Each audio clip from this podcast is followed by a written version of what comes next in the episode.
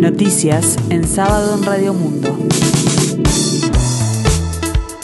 Informa Gustavo Pérez de Rueta. El tiempo continúa fresco aquí en el sur y área metropolitana cielo cubierto con lluvias, 16 grados la temperatura, 96% el índice de humedad. La semana que viene, un grupo de denunciantes presentará nuevas pruebas contra el exministro de Turismo Germán Cardoso en la causa que investiga irregularidades en las compras de publicidad del Ministerio de Turismo durante la gestión del ahora diputado del Partido Colorado. La defensa de los denunciantes planteó que se presentará un escrito en el que contrapone los argumentos presentados por el abogado de Cardoso, Jorge Barrera, para archivar el caso y reclama la imputación del legislador del Grupo Ballistas.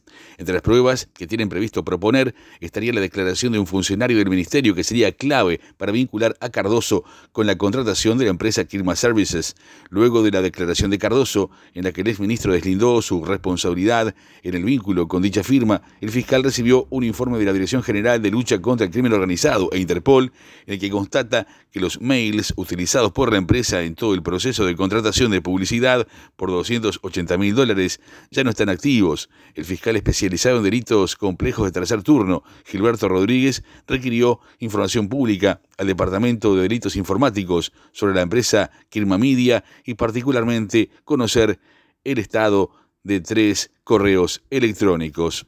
El próximo lunes, cuando se lleve adelante la mesa política del Frente Amplio, se dará a conocer un documento explicativo sobre el anteproyecto de reforma de la seguridad social, pero todavía no se definirá una posición. Eso recién ocurrirá cuando la coalición de gobierno se ponga de acuerdo y avance en un proyecto en conjunto. Si hay problemas de unidad en el marco de la reforma, que los tenga el gobierno, indicó el economista y expresidente del Banco República, Jorge Polgar, y recordó las promesas de campaña electoral del hoy presidente Luis Lacalle Pou cuando, por ejemplo, dijo que no iba a aumentar la edad jubilatoria porque era cambiarle las reglas del juego al trabajador, algo que incumplió, dijo, pues en el anteproyecto se plantea aumentar la edad a 65 años, según planteó Polgar a vecinos de Cordón en un reciente encuentro por el Día del Comité de Base el documento que le entregó Luis Lacalle Pou en la sede del Frente Amplio al presidente de la fuerza política, Fernando Pereira, es complejísimo. Sin embargo, decidió no adelantar si la opinión es favorable o no. Simplemente informó sobre el anteproyecto que actualmente estudian 25 técnicos con Polgar y el exdirector nacional de trabajo Juan Castillo a la cabeza. La fiscal letrada departamental de Rosario, Sandra Fleitas, dijo que los actores sociales están tomando conciencia de que tienen que capacitarse en temas de macrodelincuencia, cuyas maniobras son realizadas por un grupo de delincuentes vinculados a la corrupción pública, que puede abarcar a veces el ámbito legislativo, judicial, policial y público en general. La también profesora adscripta de Derecho Penal de la Universidad de la República estudia el fenómeno desde hace muchos años y sostiene que su ámbito de acción ha cambiado, ya que el escenario es la comunidad internacional. Tenemos que dejar de lado esa cuota de ingenuidad que nos caracteriza a los uruguayos, en el sentido de pensar que hay delitos que no ocurren en nuestro país y que solamente ocurren en otros países del mundo. Me refiero no solamente al narcotráfico, dijo, sino a la trata de personas, al tráfico de armas, delitos que son muy redituables para estas organizaciones, indicó a subrayado. La macrodelincuencia ve el sector vulnerable de la sociedad y comienza a llevar adelante su acción delictiva, explicó. Es así que las personas más jóvenes, que son reclutadas por esas organizaciones criminales, viendo la posibilidad de llegar a tener una vida de comodidad que no les brinda el medio en el que nacieron.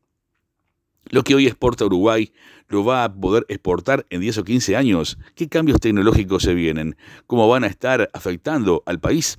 Son preguntas que se buscan responder bajo el impulso de la ONU, Uruguay, que promueve los diálogos sobre el futuro de nuestro país para poder anticipar riesgos y promover oportunidades.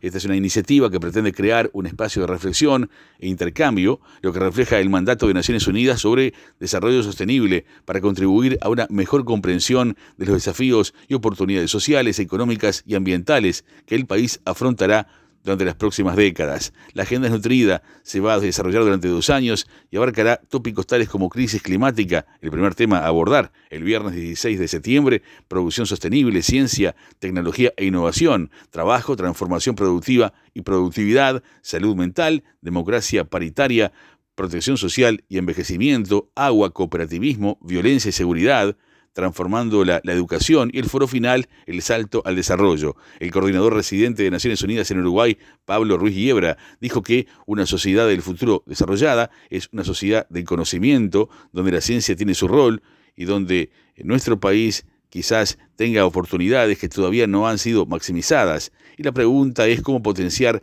desde lo público y lo privado, dijo Ruiz Liebra a Noticias a las 6 y Noticias en sábado.